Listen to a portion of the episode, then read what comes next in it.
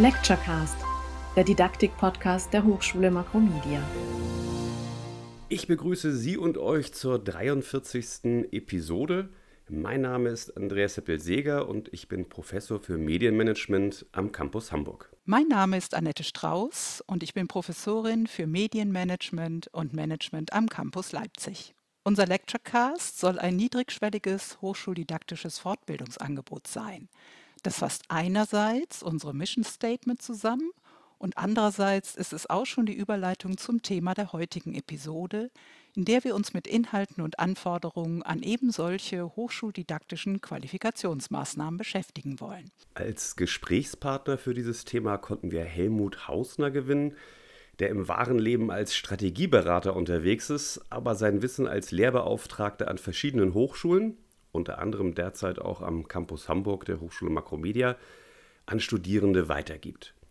Helmut Hausner macht das nicht nur mit großer Leidenschaft, sondern geht das, wie sich das für einen Strategieberater vermutlich gehört, sehr systematisch an, indem er didaktisch-methodische Kompetenz für sich von außen einkauft. Seit inzwischen mehr als einer Dekade nimmt Helmut an den unterschiedlichsten hochschuldidaktischen Qualifikationsmaßnahmen bei den Kolleginnen und Kollegen am Zentrum für universitäres Lehren und Lernen der Universität Hamburg teil. Vom Stimmtraining über Portfolioarbeit bis hin zu Tools für agile und partizipative Lehre. Helmut ist daher nicht nur jemand mit großer eigener Lehrerfahrung, sondern aus der eigenen Anschauung heraus eben auch ein Experte für hochschuldidaktische Weiterbildung, weshalb Annette und ich uns sehr freuen, dass du heute mit uns bist, Helmut. Ja, vielen Dank für die Einladung. Helmut, wenn du an die von dir absolvierten Fortbildungen denkst, welches Thema, welcher Kurs kommt dir da ganz spontan in den Sinn? Also ich sage mal, es waren primär Lerntheorien, didaktische Konzepte. Ich bin ja von meiner Grundausbildung her Techniker und nicht mit Pädagogik beschäftigt und daher waren solche Dinge wie bilde ich Lernportfolios, wie funktioniert problembasiertes Lernen, was ist ein konstruktivistischer Lernansatz, das waren für mich die spannenden Themen. Nach welchen Aspekten entscheidest du dich denn für den einen oder anderen Kurs und welche Kriterien bestimmen für dich ganz persönlich die Auswahl von hochschuldidaktischen Weiterbildungsangeboten? Ja, da ich die meisten didaktischen Angebote bereits schon mal absolviert habe, sind es derzeit mehr so die technischen Möglichkeiten. Also zum Beispiel, wie bedient man ein Smartboard oder wie sieht das mit Response-Systemen aus? Das sind die Dinge, die mich momentan mehr interessieren, weil das sind einfach Dinge, die man auch im praktischen Unterricht sehr gut einsetzen kann. In unserem Vorgespräch hast du mir erzählt, dass du es für unverantwortlich hältst, dass die Lehrenden an Hochschulen im Grunde nur über Fachexpertise verfügen müssen. Ohne Fachwissen und Erfahrung habe ich natürlich nichts, was ich in der Lehre weitergeben könnte, aber ohne eine Vermittlungskompetenz nützt mir das kaum was, hast du gesagt. Wenn du dich an deine ersten Lehraufträge erinnerst, was waren dabei die größten unterrichtspraktischen Herausforderungen, die es für dich zu bewältigen gab? Okay, bevor ich auf das komme, möchte ich einmal noch sagen, wenn wir uns alle an unsere eigene Studienzeit erinnern, dann erinnern wir uns wahrscheinlich mit Schrecken an Vortragende, die vielleicht extrem kompetent waren, aber einfach durch die Art ihres Unterrichts uns nur gelangweilt haben und wir nachhinein festgestellt haben, wir haben nur unsere Zeit vertan. Genau das ist das, was mich, ich sage mal, beim Start meiner Unterrichtstätigkeit beschäftigt hat. Ich wollte einfach richtig gut sein, ich wollte qualitativ gut sein, ich wollte mitreißend sein, ich wollte, dass meine Studenten sagen nachher, ja, Herr Hausner, jetzt haben wir was mitgenommen, nicht nur fürs Studium, sondern vielleicht sogar fürs Leben. Ich bin immer der Meinung, und du nanntest schon mich Strategieberater, das ist ja auch richtig. Du weißt, eine Strategieplanung beginnt ja immer mit einer Zieldefinition. Und Strategie beschreibt ja dann im Wesentlichen, wie kann ich das Ziel erreichen. Das heißt, es kommt beim Unterrichten aus meiner Sicht darauf an, welche Wirkung erziele ich. Nicht, was habe ich vorhin gesagt, ist entscheidend, sondern was ist angekommen, ja, welche Transferleistung haben die Studierenden geschafft. Und das habe ich vom ersten Tag an als, ich sag mal so, als Mantra gesehen. Und die Transferleistung baust du in deinen Unterricht wie ein? Also wie kannst du abschätzen, ob und inwieweit dir das gelungen ist? Ich versuche ganz viel mit Beispielen zu arbeiten und die Studierenden selber auch selber Beispiele nennen zu lassen oder zu fragen, so okay, Sie sind jetzt in dieser oder jener Entscheidungssituation, wie würden Sie denn das jetzt Gehörte darauf real anwenden? Das sind die Studierenden oft gar nicht gewohnt, weil sie ja gar nicht sich vorstellen können, in welche Entscheidungssituationen man als Manager eines mittelständischen Unternehmens, als Vertriebsleiter, als Forschungsleiter, was auch immer kommen könnte. Aber ich glaube, das sind doch die entscheidenden entscheidenden Fragen, dass die Studierenden so viel mitnehmen, dass sie, wenn sie mal in die Situation kommen, dann irgendwo hier eine Anleitung haben, ein Handrail.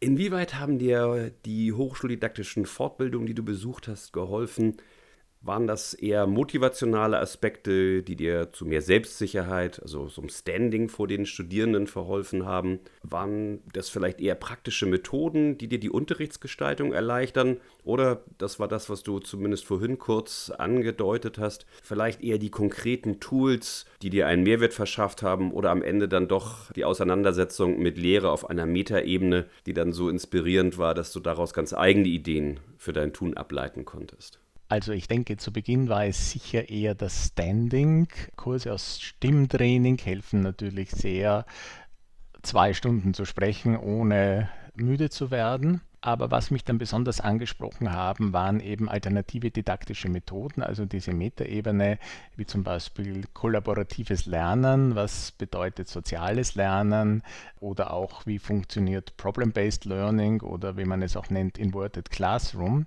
Einfach weil das äh, aus meiner Sicht Dinge sind, die die Studierenden dermaßen anregen, sich mit Inhalten auseinanderzusetzen, dass diese Transferleistung nachher leichter gelingt. Wir sind derzeit dabei, an unserer Hochschule hochschuldidaktische Weiterbildungsangebote für hauptamtliche Kolleginnen und Kollegen ebenso wie für Lehrbeauftragte zu entwickeln. Welche Empfehlungen kannst du uns denn für die Gestaltung solcher Angebote geben? Welche Inhalte sollten wir fokussieren? Welche Organisationsform würdest du empfehlen? Was für einen zeitlichen Rahmen sollten wir wählen? Und was fällt dir sonst noch dazu ein an Empfehlungen?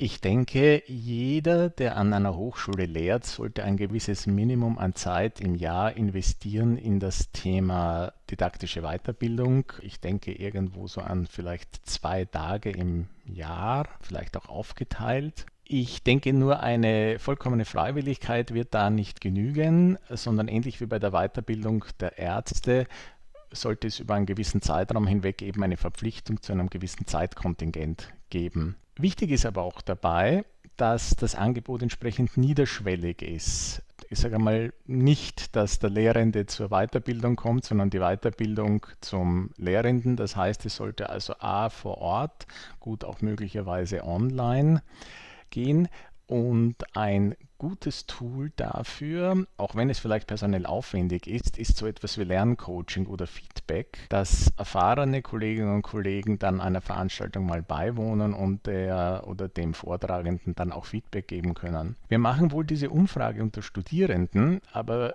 wir müssen bedenken, dass die Studierenden andere Zielsetzungen haben, wenn sie Feedback geben. Die sind unter Umständen nicht an einer optimalen Vortragstechnik, einer optimalen Wissensvermittlung interessiert, sondern vielleicht an etwas anderen Schwerpunkten. Helmut, das, was du als Feedback von Studierendenseite formuliert hast, das ist das, was an Hochschulen so unter dem Begriff der Lehrevaluation fungiert also dass Studierende zu einzelnen Lehrveranstaltungen dann eben eine Rückmeldung geben sollen. Und du hast natürlich völlig recht, es hängt sehr davon ab, was mein persönliches Interesse als Studierender ist in einer Lehrveranstaltung.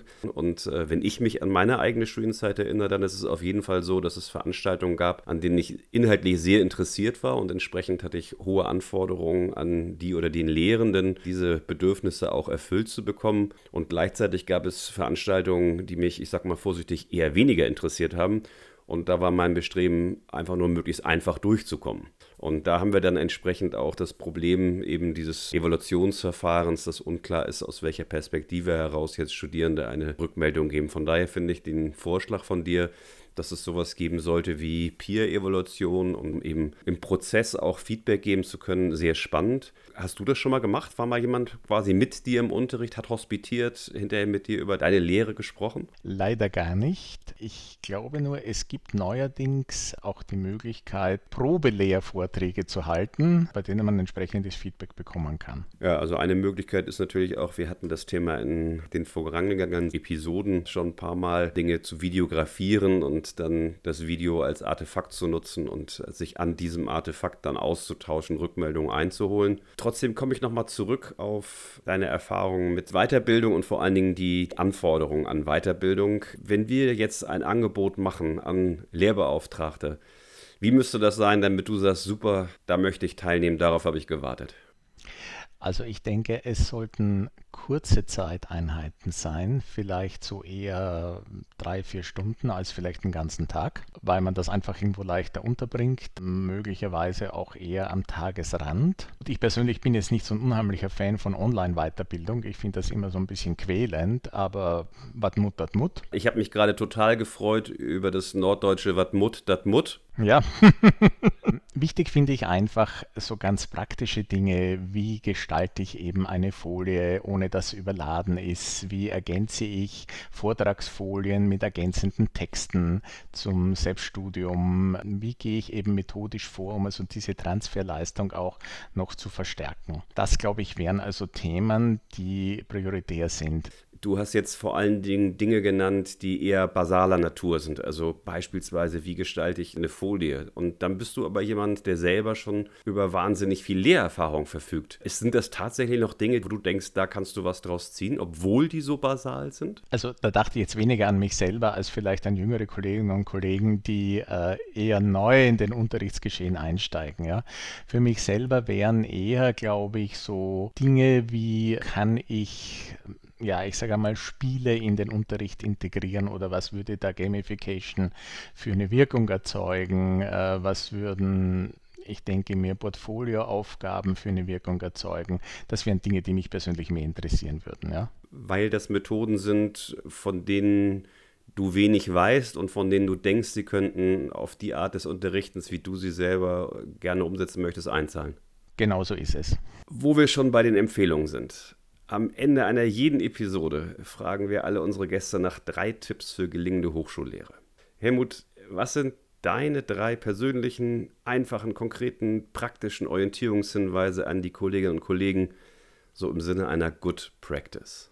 Ich würde als allererstes nennen, möglichst viel Interaktion. Erfahrungsgemäß alle zehn Minuten sollte man in irgendeiner Form, äh, insbesondere bei Online-Vorträgen, in Interaktion treten, wobei es genügt nicht zu sagen, haben Sie Fragen. Ja?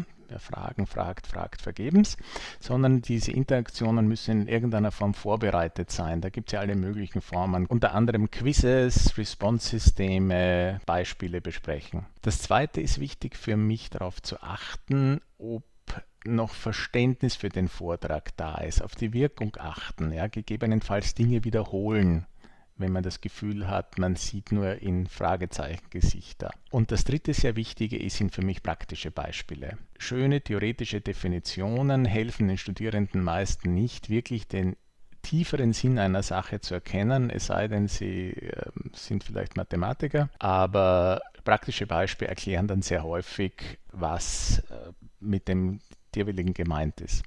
Ich bin immer der Meinung, man sollte den Unterricht beginnen mit der Frage an sich selber, möchte ich nur einen Vortrag abspulen oder möchte ich eben eine gewisse Wirkung erreichen? Und das, glaube ich, bestimmt ganz automatisch die Vorgehensweise. Welches Ziel verfolgen wir, wenn wir junge Menschen unterrichten?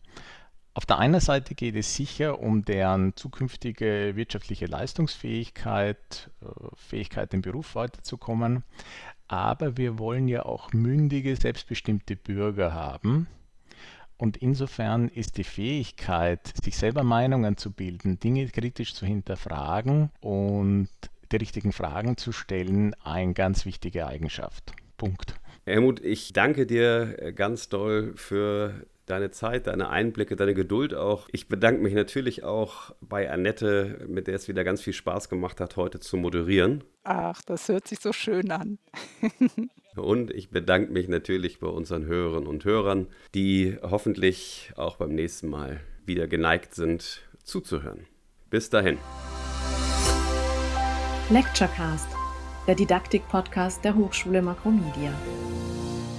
Wenn ich ein kurzes Feedback geben darf, es hat mir Spaß gemacht. Ich finde nur, der ganze Podcast ist sehr ernst oder sehr trocken von der Stimmungslage her. Vielleicht könnte das alles so ein bisschen beschwingter sein. Vielleicht sollte ich vorher ein Glas Wein trinken, ja.